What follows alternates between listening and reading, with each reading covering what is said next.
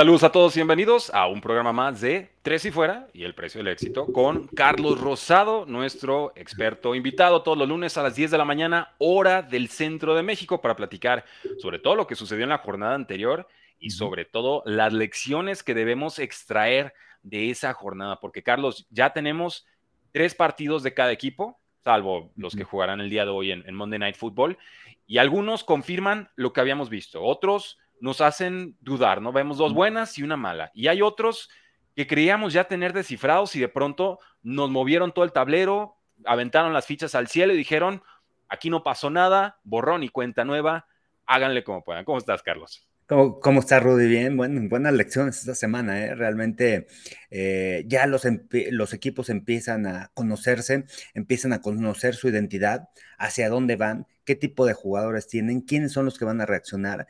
Y, creo que esta semana a mí me llamó mucho la atención porque eh, eh, hubieron varias sorpresas que no se esperaba, como la de los Cowboys, como la paliza de Miami. Entonces, equipos buenos realmente sí son buenos, equipos buenos no son tan buenos como se esperaba y entonces empiezas a ver cuáles van a ser sus estrategias para poder atacar a estos rivales. Entonces es interesante lo que se vivió esta semana 3 de la NFL, todavía faltan estos dos juegos que también van a ser interesantes, que por ahí como está jugando Tampa Bay con esa defensiva, él puede estar un juego, puede ser un juego cerrado en contra de Filadelfia y, y, y los Rams, ¿no? O sea, si no juega Joe Burrow, creo que los Rams tienen gran oportunidad de llevarse ese triunfo y empezar la temporada 3-0 cuando nadie esperaba nada de los Rams. Y bueno, lo que ha hecho Sean McVay es de llamarse la atención también.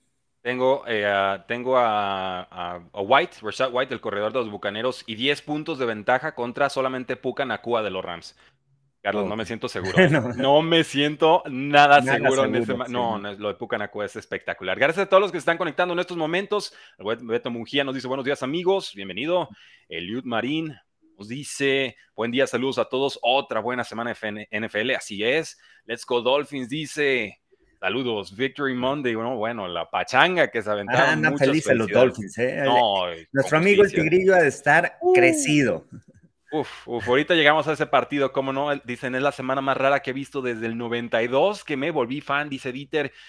Yo recuerdo algunas quizás un tanto más extrañas, pero eh, ya cuando le metes a Taylor Swift a la ecuación, sí, sí se convierte en un top 5 o top 3 sin duda. Claro. Pero va, vamos a los juegos, Carlos. Igual, antes de avanzar, recuerden, denle like al video. El like nos ayuda a que el video llegue a más personas. Se está grabando en vivo para los que nos escuchan en formato eh, de podcast. Sigan dejando sus comentarios, por supuesto y el comercial obligado. Quiero verlos en el precio del fantasy con rankings, waivers, alineaciones y más. Ya vayan 3-0 o 0 y 3.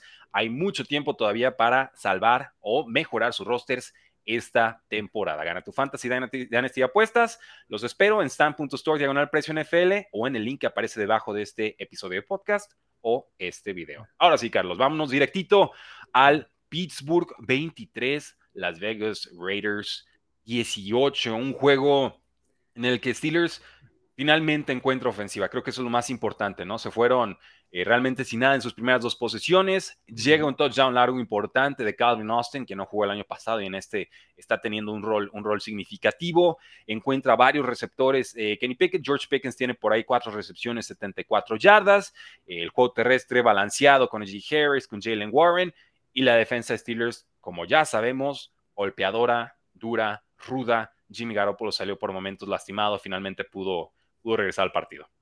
Sí, y, bueno, para la gente que no confía en Mike Tomlin, ¿no? Otra vez te vuelve a demostrar que después de la paliza que les, eh, que les puso San Francisco en la semana 1, en donde no se vieron los Steelers y que se esperaba que fuera un juego cerrado, de repente han ganado dos juegos importantes, ¿no? Contra Browns la semana pasada eh, y ahora contra el equipo de los Raiders de visitante.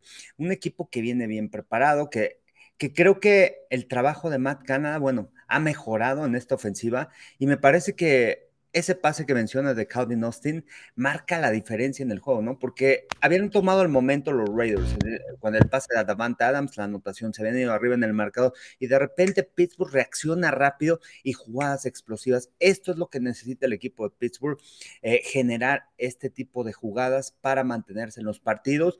Fue agresivo Matt Canada y eso me gustó porque luego, luego después de la anotación, pum, voy vertical, ataco el perímetro que realmente tiene muchos problemas la defensiva de los Raiders No es una gran defensiva, no es elite, pero ataco vertical, empato el partido y evito que los Raiders se me vayan arriba en el momento del juego. Y al final confío en que mi defensiva va a crear balones perdidos, como lo hizo, capturas, presiona el coreback y, y te vuelves un marcador 7 por 7, pero sin el momento de los Raiders como locales. Creo que me parece que esa es una jugada clave en el partido y los Steelers hay que esperar mucho de ellos, ¿no? O sea, van a crecer a lo largo de la temporada, una división donde veía muy fuerte a los Ravens, perdieron esta semana, los Browns perdieron contra los Steelers, entonces, y, los Bengals, ¿no? Que empiezan 0-2, quién sabe qué pase con ellos, y es una división en donde, aguas, los Steelers van para arriba y quizás se puedan llevar ese, esa división norte de la conferencia americana, y me parece que ponen en buena situación a Kenny Pickett, no me agrada del todo el sistema ofensivo, no, no, no, no admiro a Matt Canada, pero creo que hizo buenas cosas, ¿no? y me sigue gustando Jalen Waddle cuando entra al terreno de juego, agarra el balón, genera yardas, es un jugador intenso. Se ve diferente la ofensiva a comparación de Najee Harris. Yo sé que Najee Harris es un corredor alto, también experiencia, es el corredor uno, pero Jalen Waddle me gusta mucho. Se ve diferente esta ofensiva de los Steelers. Sí, tienen, tienen una, bueno, es una faceta un poquito más aérea. Siento que Najee Harris no lo quieren realmente utilizar en esos pases de 7 a 8 yardas y genera un poquito más de espacio. Eh, a Najee Harris lo traen más como el, tacleador, ¿no? Ese, ese, asedio contra la línea ofensiva. Y esta defensa, como dices, le compró mucho tiempo a la ofensiva y ahí están los resultados, ¿no? Una ofensiva promedio con una defensa elite nos puede producir bastante. En Sunday Night Football la defensa tuvo cuatro capturas y tres entregas de balón. Y lo intentó Devante Adams, no pudo él solito, 13 recepciones, 172 yardas y 2 touchdowns. Se esperaba un juego terrestre importante de Josh Jacobs, finalmente solo 62 yardas, se compacta la defensiva de Steelers que había sido muy permisiva por tierra y Garoppolo 324 yardas y esas tres intercepciones. También por ahí unas decisiones curiosas de Josh McDaniels, el head coach de, de Raiders en el cuarto cuarto, ¿no? Sí, y yo no sé qué vaya a pasar con McDaniels, ¿no? Más adelante en la temporada, cómo vayan los Raiders, porque para mí puede estar en la silla caliente, ¿no? O sea, es un head coach que también no ha demostrado en la NFL, tuvo problemas con los Broncos de Denver cuando fue head coach. Un gran coordinador ofensivo, lo admiro por el tema de la creatividad que tiene en la ofensa, pero el tema de, de head coach todavía le ha costado, o sea, le ha pesado.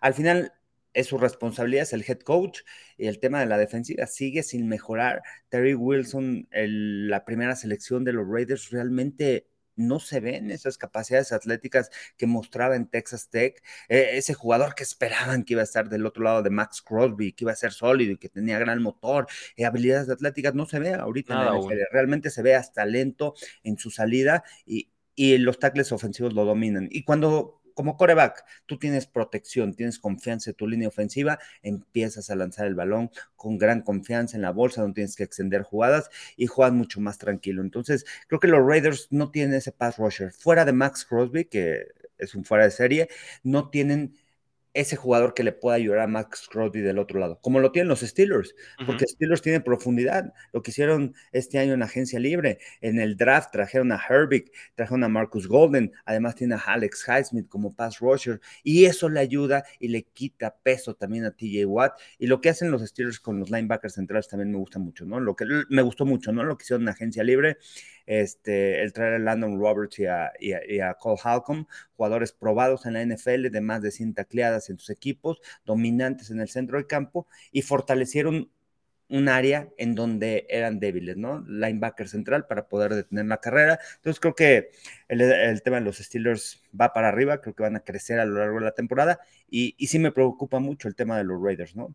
Estoy contigo, creo que no, no va a durar mucho McDaniels, no, no, necesita meter 30 puntos por, por semana para medianamente estar en los partidos, ya tenía promediado 15 esta, esta campaña, ¿no? Y él es una mente ofensiva, la lo respeto como mente ofensiva, como head coach, como líder de hombres, quizás eh, no, ha aprendido o no, no ha dado, demostrado ese, ese temple necesario. Una, una lástima.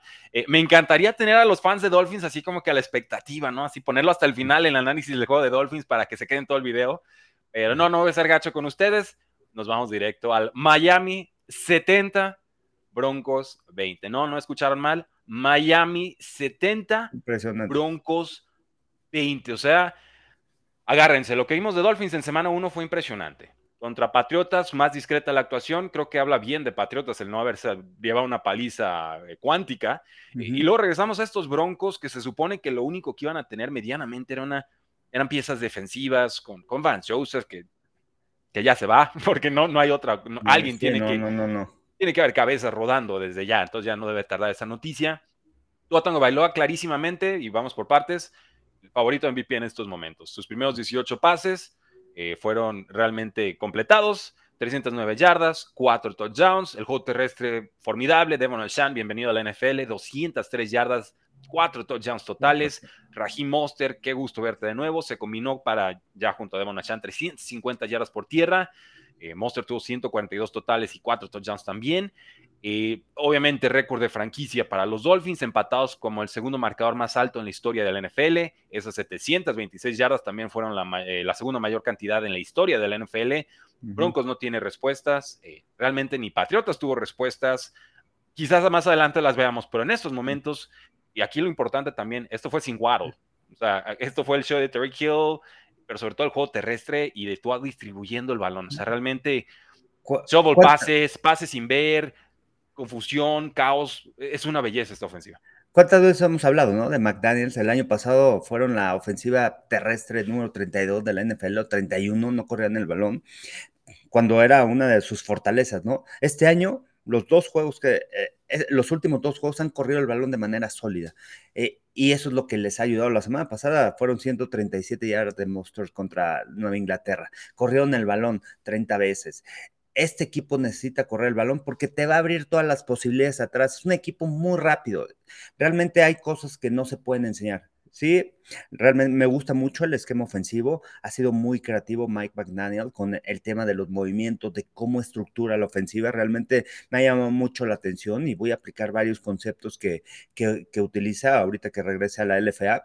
Pero creo que aquí un punto importante de Miami y creo que por qué están aquí, porque es un equipo contendiente, ya lo veremos contra otros equipos, eh, Big Fangio a la defensiva. El año pasado no tenían una defensiva sólida, una defensiva que pudiera parar, era una defensiva agresiva, que disparaba, que jugaba uno contra uno y realmente el peso, pues McDaniel dijo, yo no me voy a encargar de equipos especiales ni defensiva, yo me encargo de mandar la ofensiva. No tenía un respaldo. Hoy en día tienen a Big Fangio, que es un coach experimentado, que ha creado grandes defensivas, quizá no tuvo el éxito como head coach, pero tiene esa experiencia y creo que siempre cuando tienes un head coach joven, el tener un coach con experiencia te va a ayudar mucho a levantar al equipo, a tomar buenas decisiones. Y más que tienes la confianza que es una gran mente creativa. Entonces, me parece que el tema de Miami va de los dos lados del balón, tanto, de la ofensiva como de la defensiva. Y para la gente que no crea Terry Hill, para mí creo que sigue, eh, está ahí, eh, es el receptor uno o dos en la NFL. Es impresionante lo que hace la velocidad. La, hay cosas que se pueden enseñar. Tú les puedes enseñar a los receptores correr rutas, atrapar el balón, este, eh, su salida en el contrapress, pero hay cosas que no se pueden enseñar y esa es la velocidad y creo que el equipo de Miami tiene velocidad en todas las áreas. Los receptores, ¿no? Juegan con Waddle, bueno, trajeron a Robbie Anderson, este, dos corredores como a Shane, que fue eh, atleta, eh, corría 100 metros, 200 metros eh, en el colegial, en, la preparatoria, o sea, tiene esa velocidad de atletismo. Raheem Monster también era otro de los que en sus años en preparatoria era de atletismo y era fuerte, era sólido. Entonces, tienen esos jugadores rápidos, ¿no? O sea, creo que también es importante cómo se ha creado este equipo. Y Jalen Waddle, obviamente, en la velocidad que tiene. Realmente es impactante cómo ha aprovechado esas armas este McDaniels, las ha puesto en el mejor lugar para atacar las defensivas y la distribución del juego. Realmente Tua se deshace muy rápido el balón. Ustedes vean, es uno, dos, tres, pum, deshace el balón. O sea, no duda. Ya sabe, pre-snap, a dónde va a ir. Antes de sacar la jugada, sabe a dónde va a ir con ellos.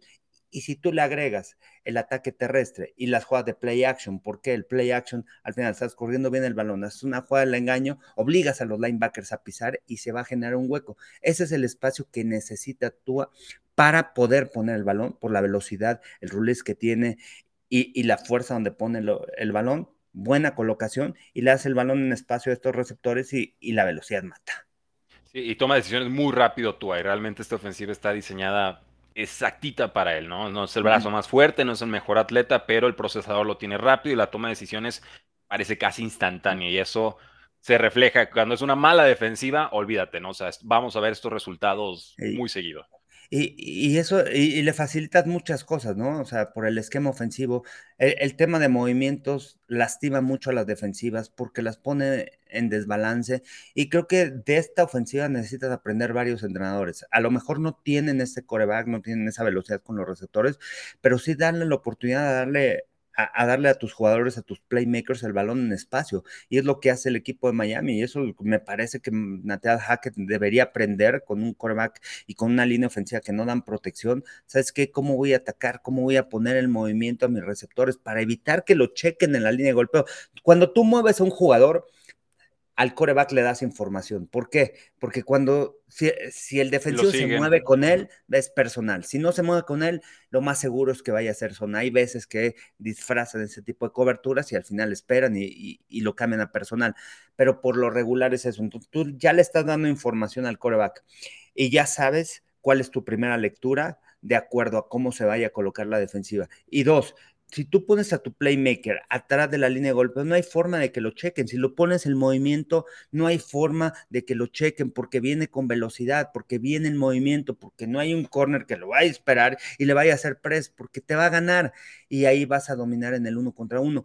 Obligas a la defensiva a jugar la cobertura que tú quieres y le das el balón en espacio a tus playmakers. Le facilitas el trabajo al coreback y no le pones tanta presión a tu línea. Entonces, Creo que eso es importante que algunos entrenadores que no tienen un gran coreback, que tienen problemas en la línea ofensiva, utilicen este tipo de sistemas para poder poner en mejor, eh, eh, para que puedan colocar el mejor eh, este, en espacio o darle mayor información al coreback antes de sacar la jugada. Entonces, eso ayuda mucho.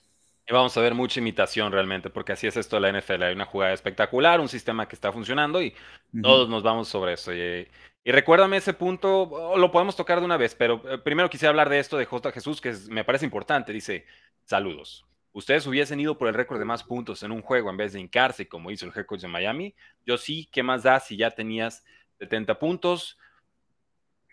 Yo sí. A, mí me enseñaron que la mejor forma de respetar al rival es ir al máximo siempre. Ya se, hubiera alguna segunda, oye, son chavos nuevos, están aprendiendo, les vas a romper la moral, les vas a matar el amor al deporte y me llegó a pasar, va. Oye, 70, 70 puntos es mortal, ¿eh? un coach de la NFL. Y además hay, hay códigos, hay ética también en la NFL, en donde también los coaches ya respetan en cierto momento. Bueno, aquí los Broncos no, no, detuvieron. si hablamos de ética, Sean Payton se le fue a la yugular a Nathan Loja que hace, hace nada, ¿no? Entonces, y ahora tenemos este resultado. Me queda claro que Mike Mandalay no juega en ese asunto.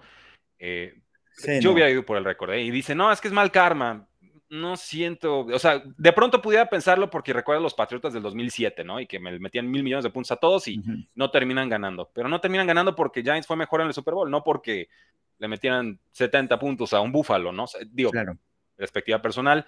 Igual no es lo más importante, ¿no? El, meter ese gol de campo, pero es más, hasta creo que a Sean Payton le duele más que le hayan perdonado la vida que hacerle el récord. ¿eh? Yo, yo siento que cuando te traen así como de rodillas y ahí te dejan, te cala un poquito más gacho.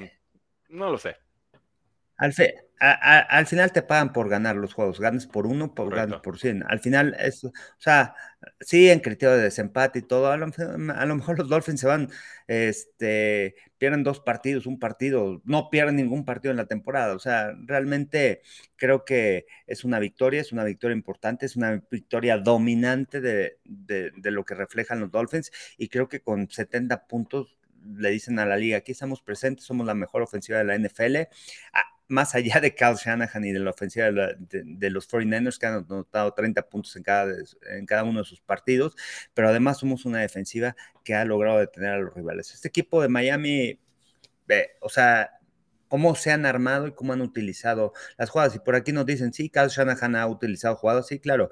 Y, y, y, tú como coach vas viendo a los equipos y tú vas aprendiendo y muchas veces utilizas las jugadas de otros equipos, ¿no? O sea, vas viendo qué puede, qué, qué te puede ayudar que se puede adaptar a tu esquema y tú vas copiando algunas jugadas. Eso, eso, eso no es nada nuevo para, para la NFL y, este, y creo que pues, es la evolución y es estar copiando, estar ahí pendiente de los juegos y todo y cómo vas a atacar a los rivales, cuáles son los esquemas, qué es lo que les hace daño. Entonces eso, eso es importante de un comentario que, de un fan de los Sí, correcto. Y, y, es eso, o sea, realmente qué bueno que esté funcionando el esquema.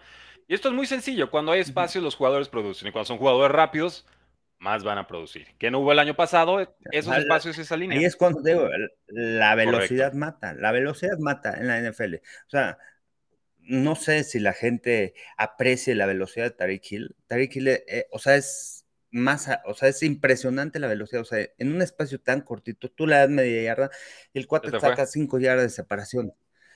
Tiene un bajo centro de gravedad. Por, ¿Y eso en qué te ayuda? En tus cortes te puedes plantar en uno, dos pasos, salir de tu corte y tener esa fuerza.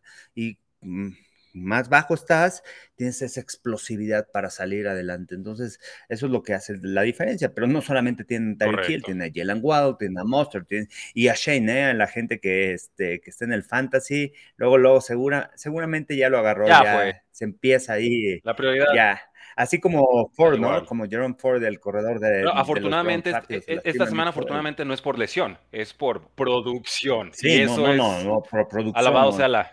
Es brutal, ¿no? 200 yardas por tierra, fueron 208, cuatro touchdowns. O sea, es, es impresionante. Y, y, hay que ver también y hay que estudiar el tema del ataque terrestre. Está funcionando el Miami eso es lo que les ha ayudado y les abre el panorama a todos los receptores. Bueno, pues ahí lo tienen, caballero. Si les gustó, ese vasto, extenso y experto análisis de Carlos Rosado. Ahorita tenemos conectadas 76 personas.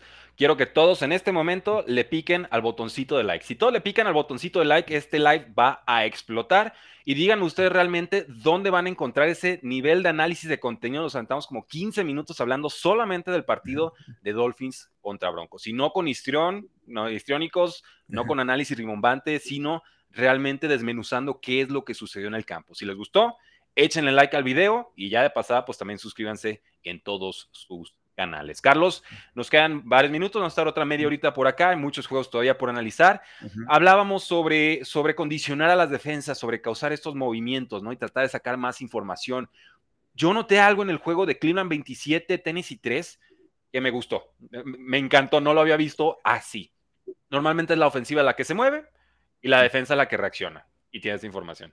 Pero ¿qué pasa cuando tienes a, no sé, algún pass rusher superestrella, un Mouse Garrett quizás, y de pronto dices, ¿sabes qué? Voy a ponerle, sí, un liniero, por supuesto, pero también le voy a mandar al ala. Y entonces Miles Garrett se mueve.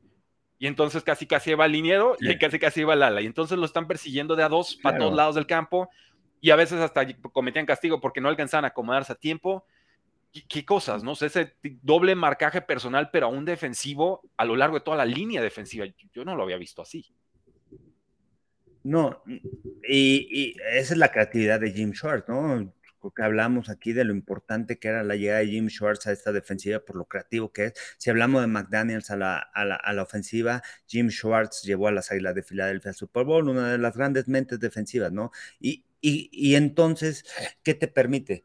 Al final, estos grandes coaches tienen un esquema defensivo, pero además entienden el personal que, que tienen en el terreno de juego. Okay, tienes un Miles Garrett que es atlético, que lo puedes utilizar en diferentes alineaciones y es un jugador que te desbalancea. Pocos, hay pocos jugadores de ese nivel, ¿no? O sea, tipo Miles Garrett, tipo Nick Bosa, tipo TJ Watt, este, Tariq Hill, Justin Jefferson, Davante Adams, jugadores en donde tienes que hacer un esquema específico para ellos. ¿Cómo los voy a detener?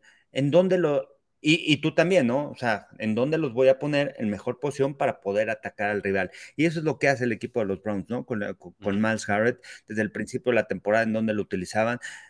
Porque tú pones un jugador atleta, lo pones en el centro del campo y lo pones contra linieros ofensivos, contra centro, hogar, que no están acostumbrados a trabajar con jugadores atléticos, entonces pues, te van ganando y en dos puntos. Entonces, eh, eh, eso creo que es la parte interesante y de las cosas que hay que aprender de los Browns. De esta, de esta defensiva que, que se llevan un triunfo también importante contra Bravel. No es nada fácil. Sé que los Titans no, vienen, no tienen una gran ofensiva explosiva, pero al final vienen de una derrota los Browns, perdieron a su corredor titular, a Nick Chubb, se levantaron con Ford y, y creo que también hay que hacer ajustes, ¿no? O sea, después de que todo tu esquema ofensivo era con Nick Chubb, correr el balón, ahora, ok, vamos a darle la oportunidad a Sean Watson a jugar mucho más cómodo y que pueda lanzar el balón, ponerlo en la mejor situación y no enfocarnos tanto al tema terrestre con Nick Chubb, ¿no? O sea, tienen que hacer ajustes los coaches de acuerdo a los jugadores que perdieron. A eso, a eso me refería con eso. Y, creo que fue, es importante, ¿no? La, esa victoria de, los Browns tienen un buen roster y, y, se pone muy interesante el norte de la, de la, de la americana con estos 2-1 de, de, los Browns, 2-1 de, los Ravens, 2-1 de Steelers y, veremos qué pasa hoy con, los eh, Tres y medio, eh, bueno, tuvieron cinco capturas los Browns, tres y medio fueron de, de Miles Garrett. Esta defensa sofocante permitió solo 94 yardas, lo cual es la menor cantidad que ha permitido, la segunda menor cantidad que ha permitido Cleveland desde 1990. Con esa defensa no necesitas mucho de tu ofensiva para ganar partidos. Pero en este juego es el mejor que hemos visto como pasadora de Sean Watson y eso creo que pues a muchos no les dará gusto por todo lo que conlleva un de Sean Watson, pero para Cleveland ciertamente es una noticia importante. Había estado jugando eh, de forma muy pobre. Y, estos Titans no se engañan, digo, en defensa cumplen, en, defensa son, son rudos. El esquema ofensivo realmente ya está caduco. Cuando empieza el partido lanzando siete, siete pases en nueve jugadas con no. Tannehill, no mueve las cadenas, consigue solamente seis primeros downs. Eh, sabíamos que esta fórmula no daba, van dos semanas malas de Tannehill por una buena. Creo que vamos a ver más esta tónica tristemente con, con los Titans y pues no hay más. Seguimos con... Y ahí, ahí depender de tu head coach, ¿no? O sea, al final es una gran mente, prepara muy bien los partidos, los trata de mantener cerrados, pero al final en algún momento necesitas el talento de tus jugadores que, que salgan adelante. Y, y, los Titans no, o sea, no, no es, descubrir el hilo negro, ¿no? O sea, la ofensiva es correr el balón. Si tú no puedes correr el balón, si Derrick Henry no tiene un buen partido, realmente no le pongas el equipo, o sea, no, no le eches los, eh, el equipo a Ryan Tannehill para que lo saque adelante. lo ha sido pocas temporadas y esta no parece que vaya a ser una de ellas. Chargers 28, Minnesota 24. Carlos, ¿cómo lo hacemos para que los dos equipos pierdan? Eh, lo intentaron, le echaron ganas. Eh, hay talento en el roster, sobre todo ofensivo, pero. En los dos. ¿Qué cosas? Oye, la y, y lesión, ¿eh? Va a perder toda la temporada Mike Williams. Sí, desgraciadamente va. Eso afecta mucho el tema de los parses verticales, ¿no? Ya lo hemos hablado varias veces de lo importante que es Mike Williams en esta ofensiva, por el tema de que va vertical y, y de que lastima mucho a las este, defensivas. Aquí el tema es que, pues, siguen habiendo problemas a la defensiva de los dos equipos, ¿no? O sea, de Minnesota con Brian Flores, esperaba yo más de Brian, mm, o sea, de esta defensiva Brian Flores, pero realmente no para, no, no detienen a nadie. Y por el otro lado, el gran genio, Brandon Staley. Notas el, el, sarcasmo de Es el play caller de la defensiva. Yo creo que Brandon, yo, yo creo que Brandon Staley no dura, ¿eh? ¿Cómo va a durar? Yo, hay, que, hay que ver cómo levantan los Chargers, ¿no? O sea, al final si ganan, pues lo van a, mantener ahí, pero yo veo muchas dudas con el tema defensivo. Y, y, lástima porque tiene una gran ofensiva, es explosiva. Jugado si no tenía que le ganaron el juego terrestre, ¿eh? no, no, hubo nada de ellos. No hubo nada de Kelly, ¿eh? Dos yardas por acarreo, o sea, fue Justin Herbert y Zach, párenle de contar. Y Justin Herbert, Keenan, Allen, Keenan Allen y la creatividad y de repente ese doble pase y, y bueno, generas algo explosivo que conocemos que Kenneth Moore es agresivo y que también es un coordinador ofensivo creativo, pero muchas dudas me, me genera, ¿no? El equipo de, los Chargers con este talento que tiene en el roster, porque dijeras, a la defensiva, pues a lo mejor no tiene jugadores, como Chicago, de repente pues no tiene talento a la defensiva. Oye, tienes a Khalil Mack, tienes a Joe Bosa, tienes a Eric Kendricks, tienes a Kenneth Moore, tienes a Derwin James, tienes a JC Jackson. Bueno, JC Jackson estuvo inactivo en este partido por decisión de coach. o sea, imagínate, ya, ya, ya lo bajaron. Cuando JC Jackson eh, brilló en Nueva Inglaterra, fue una pieza importante. Que lo cambian a los Chargers el año pasado, pues realmente fatal, y luego se lastima, y este año, bueno, inactivo en estos partidos. Entonces, este, creo que en el tema de talento tienen, tienen talento los Chargers. O sea, no es un equipo que digas, puta, no Siempre lo han tenido, Carlos. Siempre lo han tenido. En su ADN está no saberlo aprovechar. Es, es, eso, es que realmente estas dos franquicias eh, se contagia, ¿no? Se contagia lo de otras temporadas y no debería de ser así, pero empieza el partido con un fumble de TJ Hawkinson y acaba el partido con un error, un, manotazo mal acomodado también de TJ Hawkinson, gracias por desquitar tu contrato, sarcasmo.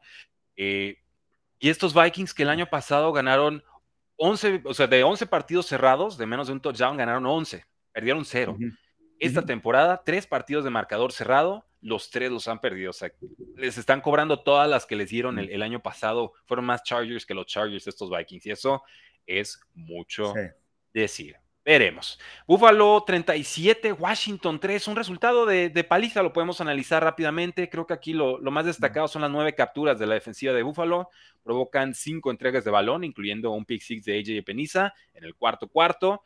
Eh, la defensa jugó mejor que incluso Josh Allen, y eso que Josh Allen hizo todo lo necesario se, derriten los commanders, ¿no? Creo que es, eso. Habíamos dicho que Sam Howell era, era, muy, era muy frontal, muy de no me rindo, pero cometió el mismo error cuatro veces y, eso va a ser muy difícil para aguantarlo como Korak franquicia, creo yo. Sí, y, yo esperaba más de Washington, ¿no? En este partido de los Commanders, después de la victoria, cómo, cómo ganaron en contra de los Broncos, viniendo de atrás y todo. y en casa, esperaba que la defensiva pudiera presionar a Josh Allen, provocarle balones perdidos y con la defensiva poder soportar a la ofensa. Y realmente no lo pudieron hacer. Y eso que los Bills han tenido problemas o tuvieron problemas los dos primeros este, partidos de la temporada en el tema de la línea ofensiva, eh, pero al final, bueno, no son tan fuertes los Commanders como esperamos y los Bills creo que van a ir ascendiendo y este va a estar muy, muy bueno el juego de la próxima semana, Bills en contra de los Dolphins. Vamos a ver de qué están hechos ambos equipos también. Si los Bills realmente van ascendiendo, ya llevan dos victorias en forma consecutiva, pero después de perder con los Jets, perdieron por el tema de los intercambios de balón, tampoco, o sea, es un equipo, o sea, malo, y aquí se va a ver de, de qué está hecho también Josh Allen, si puede atacar a esta defensiva y la defensiva de los Bills sí puede contener el ataque ofensivo explosivo de, Miami. Entonces, ese, juego va a estar muy, muy interesante este, en el tema, o sea, por muchos aspectos. Hay que, poner la cinta de juego del semana 2 con Patriots. que ese ahorita es lo mejor que hay. Y, y, además, el año pasado fue cuando lastimaron a Tua. A mí me tocó narrar ese partido y de repente, y, además regresó en el partido, o sea, le estuvieron, lo estuvieron presionando. Entonces, y es donde este, al final ganó Miami en el juego este, en Miami. Me acuerdo que Ken Dorsey, como este, esa escena, ¿no? De cómo está desesperado por las decisiones que toma Josh Allen y todo. Entonces. Oye, estoy viendo, eh, estoy viendo DraftKings semana 4 y estoy viendo favorito a los Buffalo Bills por dos puntos y medio en casa, ¿eh? O sea, sí, muy bonito su paliza de 70, pero las casas no ajustaron todavía. Veremos si el público apostador obliga a las casas de apuesta a mover la línea. Veremos, veremos. Fue Milano el que lo lastimó, nos dice Chester Montes, así es. Eh, Houston 37, Jacksonville 17, Carlos. O sea, se va a hablar mucho de Arizona, se va a hablar mucho de Dolphins y de Taylor Swift. Esta no se queda atrás, ¿eh? O sea, realmente a Houston creo que las tres semanas me he equivocado con ellos, no le, no le tomo el timing a, a sus resultados.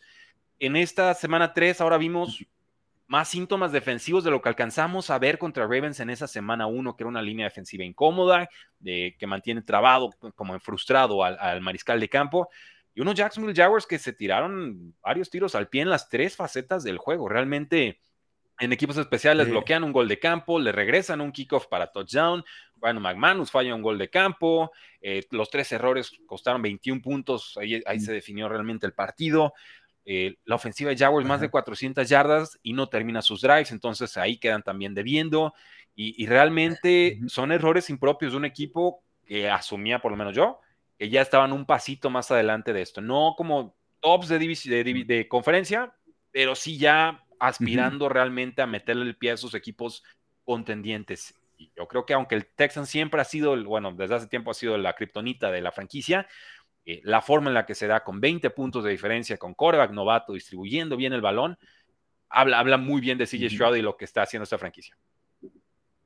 Sí, que, empezó bien la temporada, ¿no? De pretemporada se había visto bien en la semana, aunque no habían ganado, pero, o sea, no, no le asumimos la responsabilidad a CJ Stroud. Además, su línea ofensiva no ha estado completa. La semana pasada tampoco, o sea, hubo lesión en, la línea y Laramie Tunsil no jugó el partido. Y a pesar de eso, tuvo buenos números CJ Stroud. El problema es que no habían podido anotar puntos en el, encuentro. A mí sí me. creo que los Texans han hecho un buen trabajo. Es un equipo en reestructuración. No creo que se lleve en la división.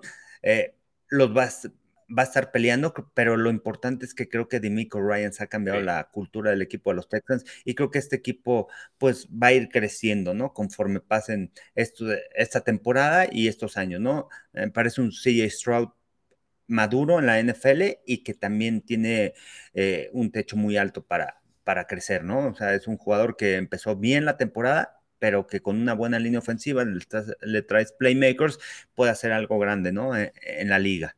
Y lo, más importante para mí es la cultura, ¿no? El cambio de cultura, cómo pelea el equipo de los Texans, y, eso es gracias a su entrenador en jefe. Y por el otro lado, me preocupan mucho los Jaguars. ¿eh? Yo, yo veía este equipo favorito, este equipo contundente, pero desde la semana pasada que, que, los vi contra los Chiefs, realmente muchos problemas para poder anotar. Cuando llegan a estar eh, colocados dentro de la yarda 30, en la yarda 25, en zona roja, realmente se les complica, se les complica el panorama. Es un equipo que te puede hacer jugadas explosivas, que tiene playmakers, pero al final, no sé, falta falta algo. Y la defensiva no es mala. Para mí no se me hacía mal el equipo, la defensa de, Jacksonville con un Josh Allen que ha crecido, el, linebacker exterior, con, con, Walker también. O sea, tienen dos jugadores que te pueden presionar por fuera, unos safeties que, llegan, soportan la carrera, están en todos lados, como Andrés Cisco, como Jenkins. Entonces, no sé qué pasó realmente en ese partido. Este, y no sé si se confiaron los Jaguars, porque pues, enfrentaban a los Texans, pero al final... Nunca le ganan, no deberían confiarse.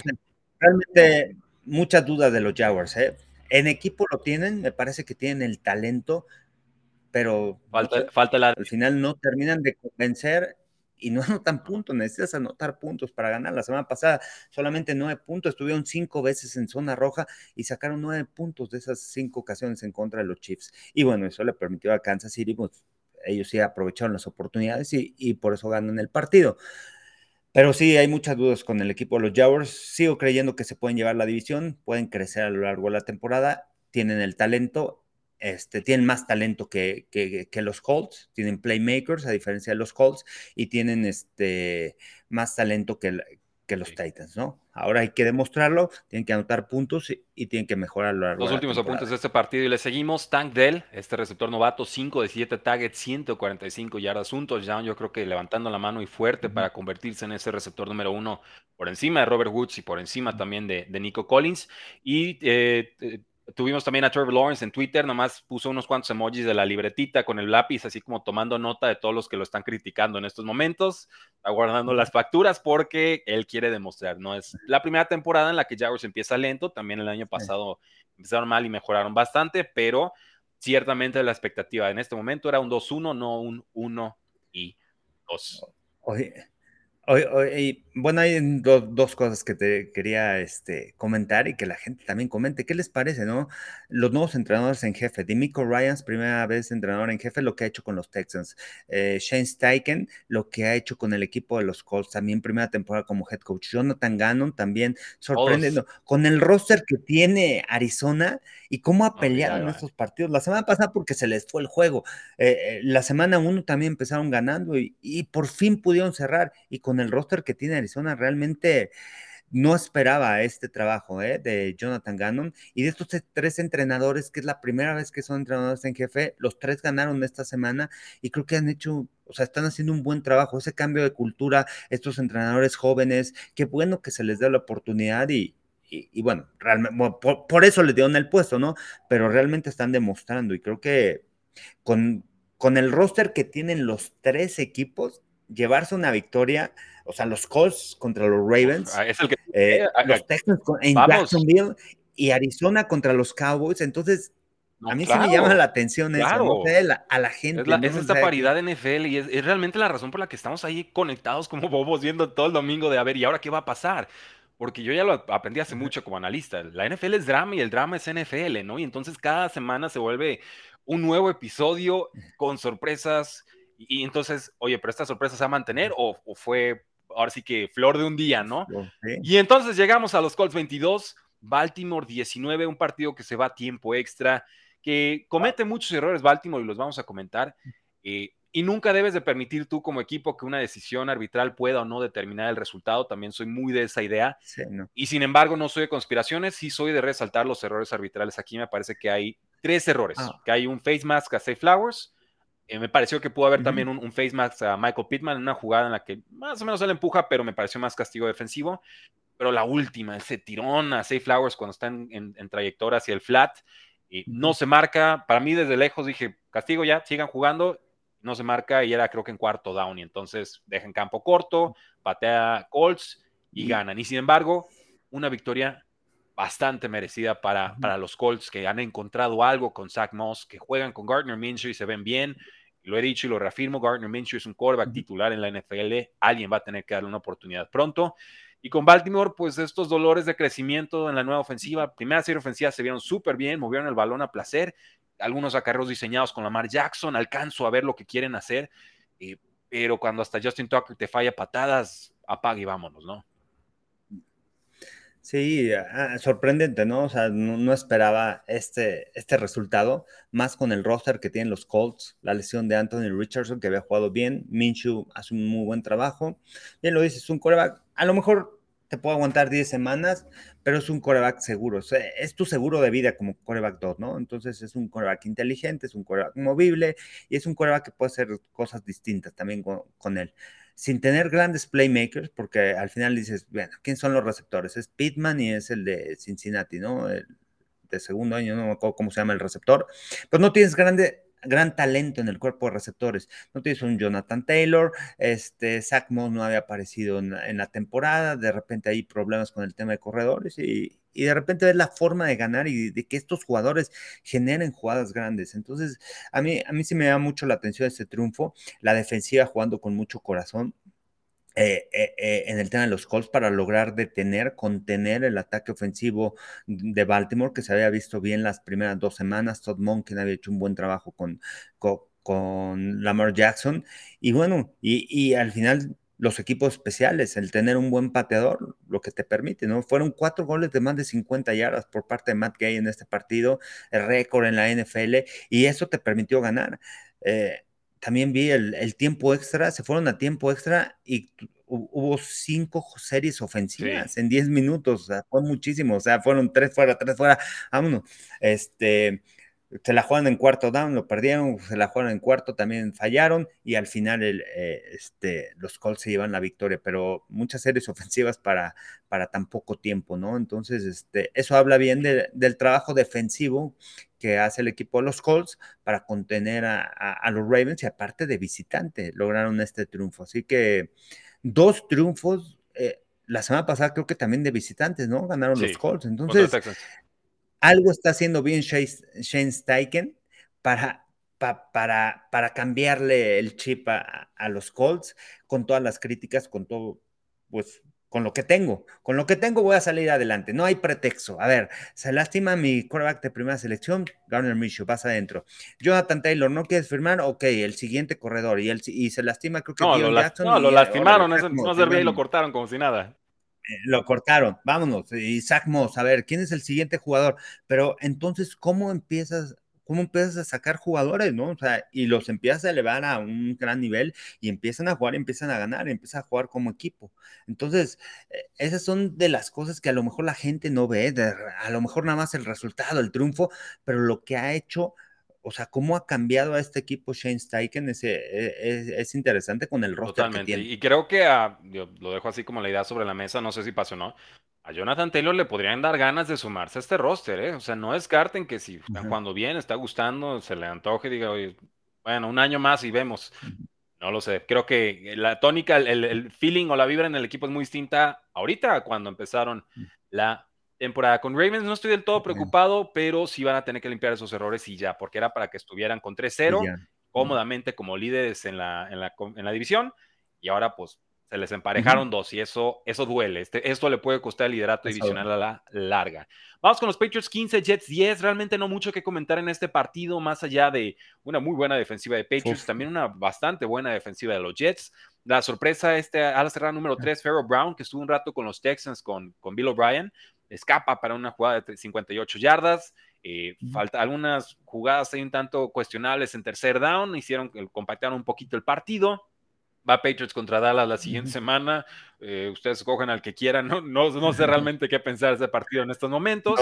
Eh, Matthew Judon tuvo un safety en el cuarto cuarto. Muy bien. Y Ezekiel Elliott también se vio bien en su mejor partido como patriota hasta el momento.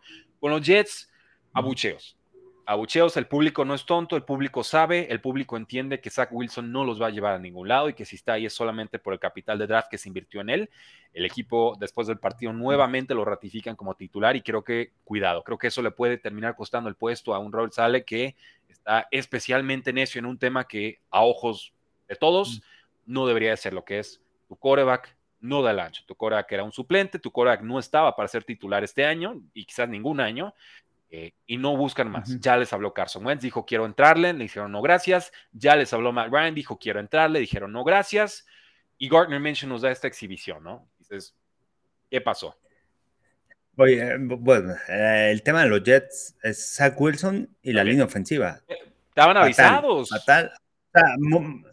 hubo una lesión, ¿no? Dwayne Brown que tampoco, o sea, ya es un jugador con mucha experiencia en la NFL, está en injury reserve, ¿no? No jugó este partido y tuvieron que mover a Mikai Beckton de tackle del lado derecho, donde estaba, lo mueven a tackle del lado izquierdo, o sea, del lado ciego del quarterback, porque el quarterback es derecho. Alaya Vera Tucker, primera selección del lado derecho. Y sus dos primeras selecciones como lineros ofensivos no han funcionado. O sea, tienen muchos problemas en la línea ofensiva. Eh, Mikai Beckton fue, o sea, realmente lo estaba dominando y de repente Matt Judon entendió que por velocidad le iba a ganar a Mikai Beckton, aunque es muy grande y todo, abarca mucho espacio, por velocidad le iba a ganar y realmente pues, ahí vino una captura, ¿no? Y el safety. Realmente lo estuvieron dominando. Muchos problemas en la línea ofensiva, pero tampoco protegen a su coreback, o sea, no protegen a Zach Wilson. Y Zach Wilson... Se captura solo. Pues, creo que le pasa muy rápido todo y se tarda mucho en tomar decisiones. Si no tiras el balón anticipadamente, cuando el receptor está plantando y lo tiras a la zona, realmente pues, no hay posibilidad por la reacción de los defensivos que es muy rápido, ¿no? Entonces, eso es lo que le falta a Zach Wilson. Muchas veces sus receptores estaban solos, tenían la primera opción, no arriesgues el balón, ahí el check down con el corredor en el centro del campo, o tomar decisiones mucho más rápidas, y no la hizo en este partido. Y, y, entonces aquí también entra la labor de, del coordinador ofensivo. A te voy a facilitar, pero le han facilitado mucho el esquema, el esquema ofensivo. Entonces, realmente no sé. No, no sé qué pensar del equipo de los Jets. Este, su defensiva es buena, no es tan buena como se esperaba, pero es muy buena. Este, no alcanza. Y, bueno, pero, pero, si no tienes apoyo de la ofensiva y no puedes correr el balón tampoco, que al final necesitas proteger, proteger a tu coreback, necesitas correr el balón. Realmente Bruce Hall después de, la semana 1 pues no ha tenido grandes números, Dalvin Cook tampoco, pero también todo, eso parte de la línea ofensiva, ¿eh? No, es los corredores, pero la línea ofensiva. Yo, por eso no compraba los Jets este año y lo dije. Aaron Rodgers está bajando de peso porque sabe que va a tener que correr para todos lados porque la línea ofensiva no está. Y me acuerdo también del movimiento de Patriots vendiendo su pick de primera ronda a Steelers para que se adelantaran por Broderick Jones y le ganaran el tackle ofensivo a los Jets. Y entonces eso, eso, le cambia todo el offseason a los Jets que no encontraron tackles. Y luego pues, sabemos que son propensos a lesiones los dos tackles que tienen. Y luego cambias de lugar a Mike Beckton y entonces se descompuso todo, ¿no? Y bien dices, se gana en las trincheras. Oye, pero Oye, pero ¿qué tal Zach Wilson? No, no se acuerda, la gente también se le olvida, ¿no? Cuando de repente, fue, fue en pandemia cuando lo seleccionan, y, no, y de repente están, este, sí, tiene facilidad para lanzar el balón, es un chico que sabe lanzar el balón, que tiene habilidades. Se ve elegante su lance, pero... Pero no te acuerdas en BYU cuando lanzó Y les dije, no, y les dije, sin ver, no, es Mahomes y todo. no es el Mahomes, Mahomes no es el pase profundo porque está corriendo en contrasentido y lanza el pase de 60 yardas. La inteligencia que tiene. O sea, lo puede hacer, pero eso, o sea, tú ves a Texas Tech, Mahomes en su colegial, y no era eso. Era, realmente sabía cuándo hacerse el balón. Era un roster de tres estrellas contra cinco estrellas. Las decisiones, decisiones rápidas, entendimiento de las defensivas, de las. Y cometía muchos errores también, pero no a ese nivel, y se veía que se podía trabajar con eso. O sea, Wilson, pues eran jugadas espectaculares, pero también una toma de decisiones de a doble, triple cobertura en pase profundo cuando tenías perfectamente a alguien solo a la derecha. Y no es que no se lo quisiera pasar, es que ni se enteraba que el muchacho estaba solo. Y eso estaba en cinta colegial y la gente no se quiso enterar. Yo me acuerdo de muchas jugadas. Y, y, aparte, aparte no es, de cuenta, no es que no sepas que alguien está a tu derecha, a tu izquierda, al centro. O sea, tú sabes el concepto, tú sabes la jugada, tú sabes a dónde van tus jugadores. Y, a ver, ¿qué, ¿qué, es importante de un quarterback? Estás en la línea de golpeo, tú ya sabes la jugada que es. Ya te enseñaron cuál es tu progresión, cuál es tu primera lectura. Ya te enseñaron cuáles son las, cuáles son las coberturas y en base a eso tú ya vas a saber cuál va a ser tu decisión. Obviamente, las defensivas también se mueven. Entonces, tú pre-snap sabes qué cobertura es dos safeties atrás, o, de repente un safety, de repente el otro se bota atrás. Entonces, ya más o menos sabes las tendencias, pero necesitas estudiar mucho para saber cómo se va a mover la defensiva de acuerdo a cómo se coloquen en primera instancia y de repente cuando vaya a salir la jugada, qué es lo que hacen, cuáles son las tendencias defensivas, por dónde te van a disparar, cuánto tiempo tardan. A ver, veo mi línea ofensiva, cambiaron a Mikai Vector, no le tengo tanta confianza, me tengo que deshacer rápidamente el balón, no puedo estar tanto tiempo en la bolsa de protección. Entonces, tengo que tener ya ese awareness como coreback para saber qué es lo que tengo de frente, quién me va a proteger, cómo me van a presionar y cuáles van a ser mis opciones mucho más rápidas en caso de que, de que el liniero ofensivo no, no, este, no, no, detenga al rival. Entonces, creo que a eso le falta mucho a Zach Wilson desarrollarse y eso, eso te lleva estudio, eso te lleva todo el día estar estudiando, estar viendo video y estar aprendiendo de los equipos rivales para ver cómo te vas a atacar y cómo tú vas a atacarlos a ellos con lo que tienes. Entonces, creo que ahí es también parte de Zach Wilson que tiene que, que, meterse a la sala de juntas, al video y yo, todo. yo, creo que sí se mete, pero no alcanza a interiorizar las lecciones y eso pasa con muchos corebacks, no les da. Y, sabe, y, y, además, ¿sabes qué? O sea, en la NFL es, ¿sabes qué? El coach se enseña y todo, pero es tu, o sea, tú tienes que saber. Es tu responsabilidad de ser el extra. Al final las juntas, ajá, ese extra y saber cómo hacerlo, ¿no? Y este, y bueno, ese tipo de cosas. Me imagino, nadie te las enseña, tú las tienes que ir aprendiendo y tienes que tener también un coreback. Por eso es importante cuando los corebacks jóvenes llegan a la NFL, tener un coreback con experiencia, porque tú vas a ir aprendiendo, oye, ¿cómo se prepara? O sea, estar atrás de Tom Brady, ¿cómo se prepara? ¿Cómo, ¿Cómo fue tan exitoso? ¿Cómo lo, o sea, cuando tenía a Rogers, creo que Rogers le, ayudó mucho también a, a, Zach Wilson, ¿no? O sea, cómo prepara los juegos. Pero como mentor tiene que estar frustrado. Rogers es otra, cosa. le enseño esto y, luego veo eso y dices, chino, para qué le enseño, ¿no? Este, ¿no? No quiero que este sea mi pupilo, van a pensar que soy un pinche profe de la patada. Y, se vale como maestro también decir, oye, pues no, no soy para ti, no, no, no soy tu mentor. Ah, va a seguir trabajando con él por las circunstancias, está dictado así. Bueno. Una lástima. Y profundizamos mucho en un juego que realmente no, no daba para tanto, pero, pero es importante, Carlos, y creo que lo haces muy bien. Es, es, ok, no es la respuesta. Estamos buscando todas las variables, no las encontramos. No hay una fórmula ganadora con Zach Wilson bajo centro. Y nos vuelven a ratificar a Zach Wilson como cora titular después de esa actuación. Uf, o sea, Qué lástima, hay más, siempre hay más, siempre hay una opción, no te puedes morir de nada. a mí me enseñaron que no te puedes morir de nada, no te puedes quedar quieto, haz algo, muévete.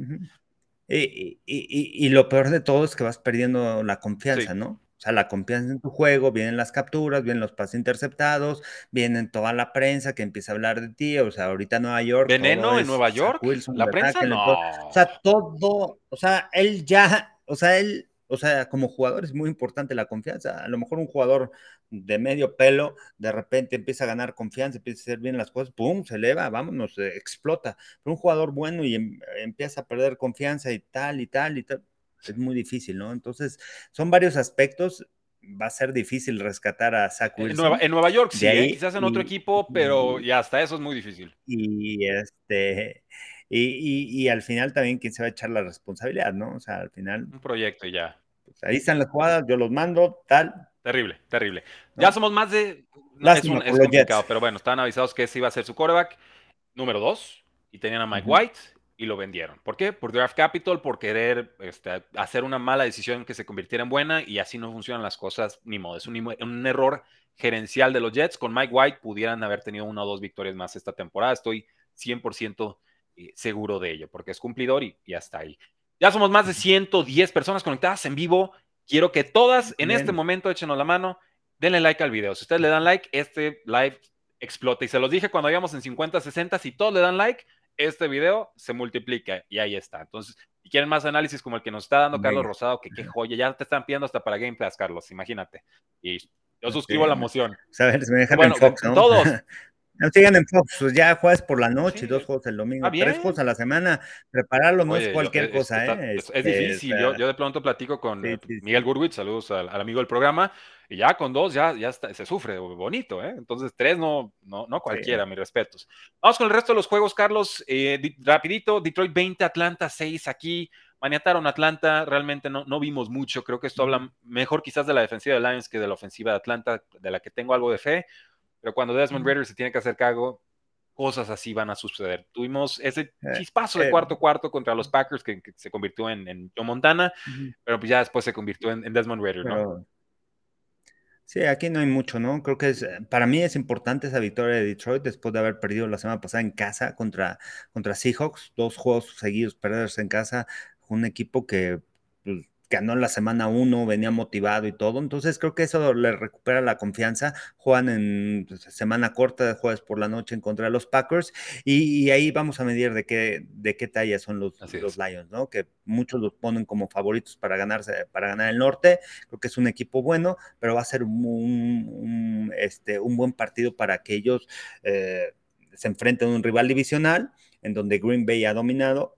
Eh, pero creo que el, vamos a ver de qué están hechos, ¿no? Los Lions y también los Packers, ¿no? En este jueves por la noche. Y por parte de Atlanta, creo que eh, Arthur Smith ha hecho un gran trabajo, pero pues no es este también descubrir el hilo negro con Atlanta. Es, si ellos no pueden correr el balón de manera eficiente, si no pueden correr más de 30 veces en, el partido, 30 veces, realmente va a ser muy difícil. Si tú pones a lanzar a Desmond Reader arriba de 35 lo pones 40 veces a lanzar, no, va a ser no hay imposible que ganen los partidos. Hasta 30, más de 30 veces que lo pongas a lanzar es muy difícil, ¿no? Entonces, este, esa es la estrategia, de tenerse al ataque terrestre y hacer partícipe a Desmond Reader de, en el juego. Manden una tercera ronda a los Cardinals y tráiganse a Kyler Murray. es, para mí esa sería la solución para, para Falcon. Si no, les va, les va a salir el contrato, pero el, por picks no creo que sea eh, demasiado caro, veremos.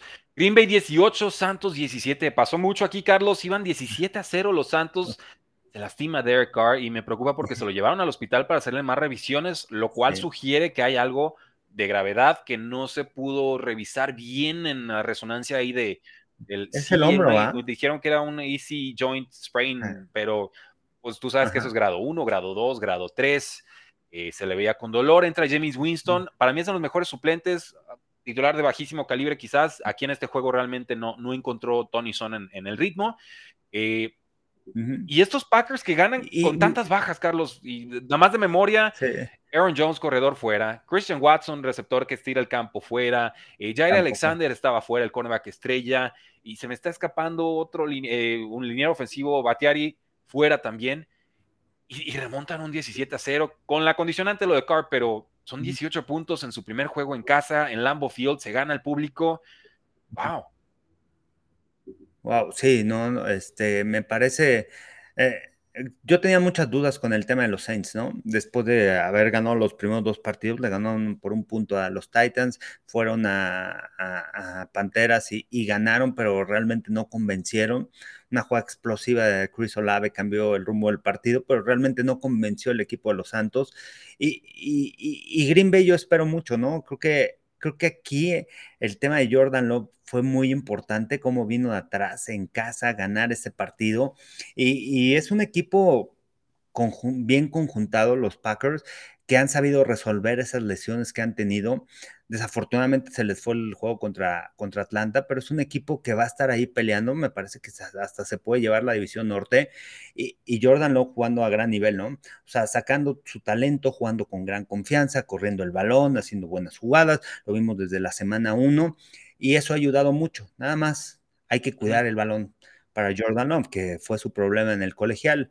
Y, y, pero de talento lo tiene, tiene un gran talento y, me parece que los Packers van a ir creciendo poco a poco, ¿no? En, la temporada, esta victoria, la semana pasada fue al revés, el rival vino de atrás, le sacó el partido, esta semana ellos vienen de atrás, ganan el partido y, creo que eso es importante, ¿no? Para el tema de Jordan Love y, por, por, todo lo que ha habido alrededor de los Packers, ¿no? Por el tema de que la salida de Aaron Rodgers, de su coreback estelar y todo, y ahora, bueno, empiezan a encontrar ese coreback que buscaba el equipo de los No la van a hacer de nuevo. Después de estar de Love y, y, otra vez, ¿no? Es un equipo, o sea, ya sabemos esta organización, ¿no? Son corebacks que se mantienen durante muchos años, pero que, que, no empiezan como titulares, que los van desarrollando, los van trabajando y de repente, pum, y, y hacen grandes cosas, ¿no? Vamos a ver si es lo mismo con Love. Me gusta mucho el talento que tiene porque además tiene esa habilidad para correr el balón y entonces puedes diseñar algunas jugadas en donde él pueda correr o tiene, tiene la opción de lectura y, este, y los, los Packers con esa gran victoria. Se pone ah, interesante el sur, ¿eh? El sur, el sur de la Nacional también. Y de repente cuando hablábamos de este año al principio de la temporada, no, la americana va a ser muy competida. Es difícil saber qué, cuáles son los equipos que van a calificar. Y en la nacional decías, no, pues ya sabemos cuáles son los equipos. Hay, dos y medio, ¿no? Hoy en día creo que la nacional está mucho más fuerte, ¿eh? O sea, mucho más pareja. Tú puedes decir, en el norte de la Nacional, ¿quién va a ganar? En el este, ¿quién va a ganar? Dallas bueno, pero, pero en, el norte, en defensa de la americana este tenemos a los Dolphins ahí, entonces pues ya con los Dolphins nos despachamos ah, a los otros tres que se combinan, hagan un All-Star de Beagles y de 49ers y de Cowboys y jueguen contra Dolphins y pierden, ¿no? O sea, en ese, en ese tono están ahorita los Dolphins, evidentemente exagero, pero eso, sí, totalmente, se esperaba que fuera más competido en la cima la AFC y no, no ha sido el caso hasta ahorita. Larga temporada, vamos viendo, sigan dando likes y nos vamos con los últimos partidos. Carlos, no nos podemos ir sin hablar de los Dallas Cowboys, el equipo de América que le dio calor en el desierto. Arizona 28, Dallas 16. Le gana Arizona a Dallas en su casa, por supuesto, por más de 10 puntos. Extrañaron, sí, al cornerback Trevon Diggs, por supuesto. Se rompió el ligamento cruzado anterior el pasado jueves. Y les faltaba Zach Martin de guardia derecho, el centro Tyler Bedas, el tackle izquierdo Tyron Smith. Pero este roster tendría que alcanzar 222 yardas terrestres permitidas, problemas de comunicación en la secundaria, 13 castigos, imposibilidad para anotar en zona roja. Dak Prescott lanza una intercepción a una triple cobertura sin realmente posibilidad de, o sea, sí, te esperas tener anticipación, pero no hay nada. Eh, y sobre todo lo que no se está hablando mucho, ya con eso me callo, en su propia zona roja, tercero largo, segundo largo, primer largo, corriendo. Y dices, mmm, ese es el Mike McCarthy que yo recuerdo. Y que van a extrañar a Kellen Moore y vemos la actuación en Chargers y digo, ahí está, primera señal de que el problema no era el coordinador ofensivo.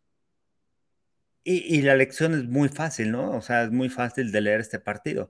Los Cowboys van a tener problemas para venir de atrás contra los otros rivales. Al final, los dos primeros partidos los dominaron con el tema de la defensiva, se fueron arriba en el marcador y obligaron al otro equipo a venir de atrás. Ahora que tuvieron, tuvieron que luchar contra la adversidad, hay dos cosas importantes de los cabos. Bueno, la lesión de Dragon Dix es muy importante y cómo van a ajustar. Al final, Dan Quinn tiene que saber cómo ajustar y cómo cambiar el tema de sus coberturas, porque Dragon Dix era parte importante, entendía muy bien esa cobertura 3 que utilizaban y de repente personal y, y, es un corner que puede ir con el receptor 1, ¿no? Pero, pero más allá de eso, el tema de, saber qué equipo era realmente los Cowboys. Ahora, de repente les corrieron el balón de manera eficiente, que ha sido la debilidad de los Cowboys en, estos años. Una buena defensiva para presionar al quarterback, pero el tema del ataque terrestre era un problema. Lo atacó muy bien Jonathan Gannon, corrieron el balón de manera sólida, dominaron las trincheras y ahí les ganaron el partido.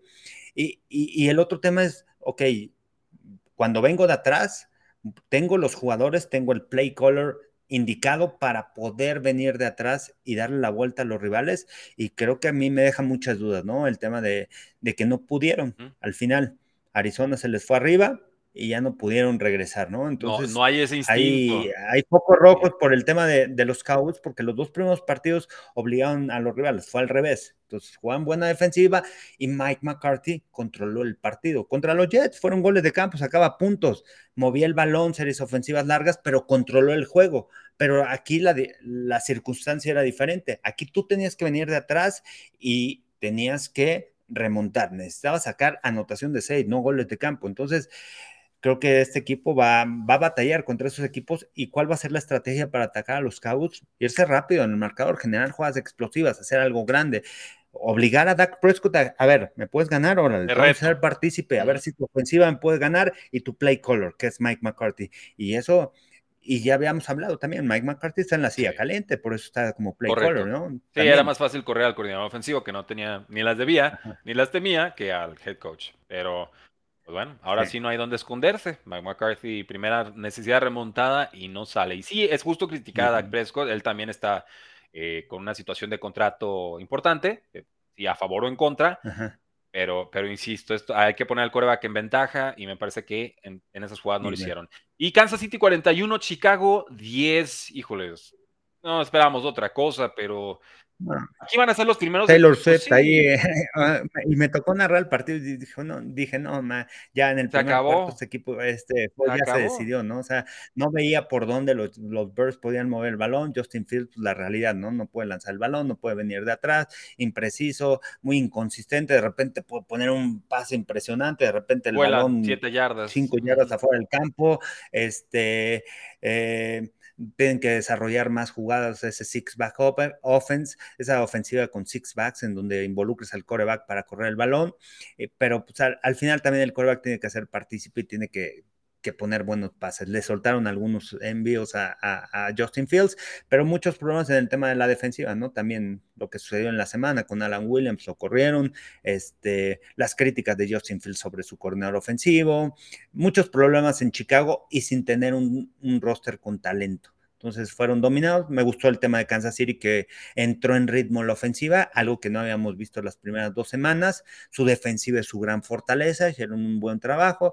Y, este, y aquí el show yo creo que se lo llevó Taylor Swift, hasta lo dijo Patrick Mahomes. Claro. Sí, estaba presionado por lanzarle un balón a Travis Kelsey de anotación. Que no le lance touchdown eh, con el. No, Patrick Mahomes es el wingman del año después de haber hecho, esa jugada. Ahora, Tampoco era difícil predecir un touchdown de Travis Kelsey contra estos osos, siempre se los come enteritos, ¿no?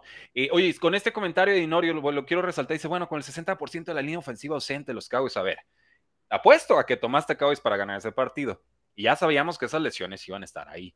El, talento de Dallas debió haber alcanzado perfectamente, y, y esas bajas estaban avisadas desde antes, o sea, realmente eso se planea y se eh, trabaja. Aparte, a ver, eh, te enfrentas al peor equipo de la liga, supuestamente Arizona, ¿no? Joshua Dobbs ni siquiera estuvo en pretemporada, lo firmó una semana antes.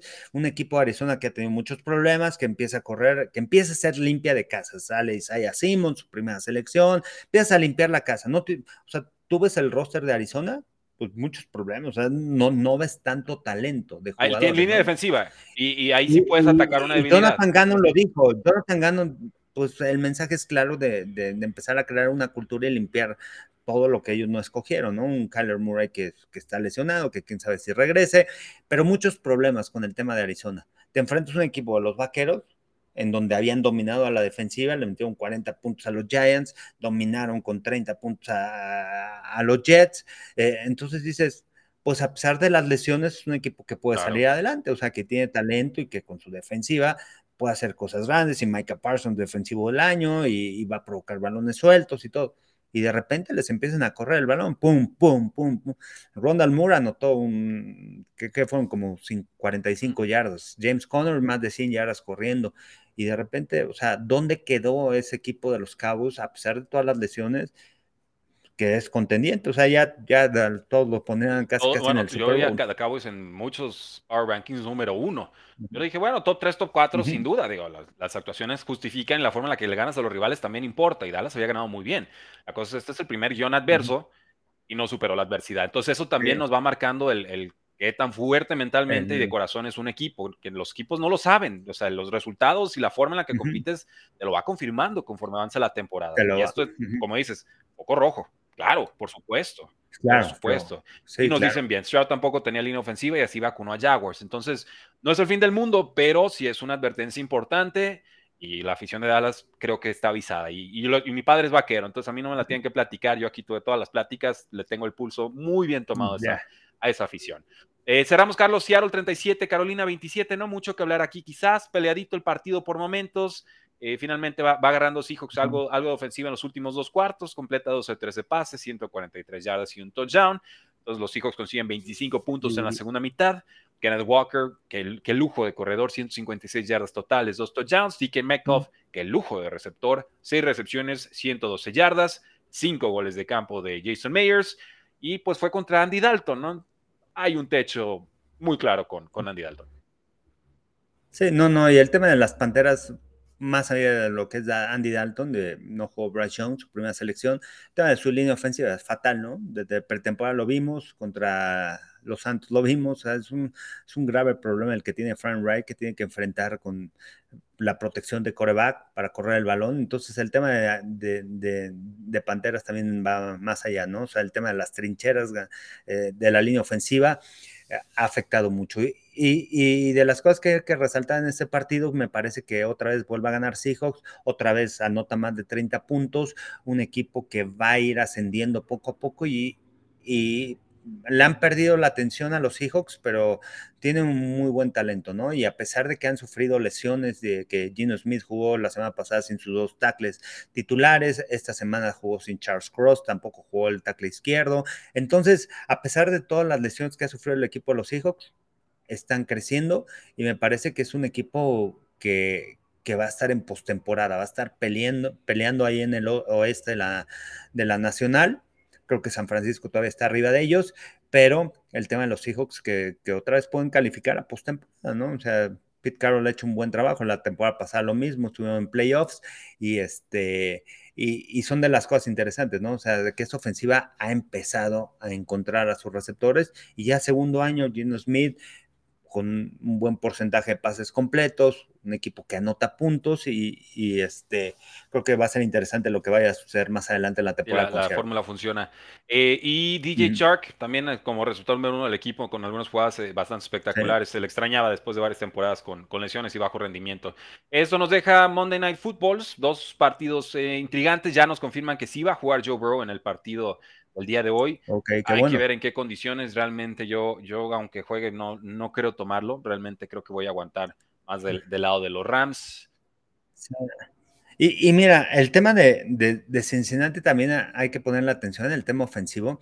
Es un equipo muy estático, porque hablaba de las, del tema de movimientos y lo mucho que influye para desbalancear las defensivas. Y Cincinnati es un equipo muy estático, ¿no? Entonces ya los equipos empiezan a, a, desarrollar defensivas, coberturas en donde puedan estar en mejor posición que los receptores y más si ya desde el pre-snap te dan lo que va a jugar el equipo de Cincinnati, ¿no? Pocos movimientos, Jamar Chase afuera, en algunos movimientos lo colocan adentro, pero, pero 3 por 1 de ofensivas desbalanceadas, pero muy estático. Entonces, ahí es más que nada creo que la filosofía de Zach Taylor es el talento, ¿no? De los jugadores, ejecutar y ganar el duelo, ¿no? Personal y ganar con tus receptores en las rutas. Entonces ya los equipos empiezan a detectar eso y eso creo que ha lastimado a los Bengals las, las primeras dos semanas. Vamos a ver contra unos Rams que vienen, este, que vienen enrachados, que vienen con todo que están sanos, que es lo importante, que su primer equipo está sano, que fue lo que lo lastimó la temporada pasada, que un Matthew Stafford todavía no está tan golpeado y entonces, este equipo de los Rams, con la creatividad que tiene Sean McVay de controlar el reloj, de controlar la ofensiva, de utilizar movimientos, este... Y es un pupilo, ¿no? O sea, lo conoce. que puede detectar esos detalles. Rahim, sí, se, se, conocen y todo, trabajaron juntos, este...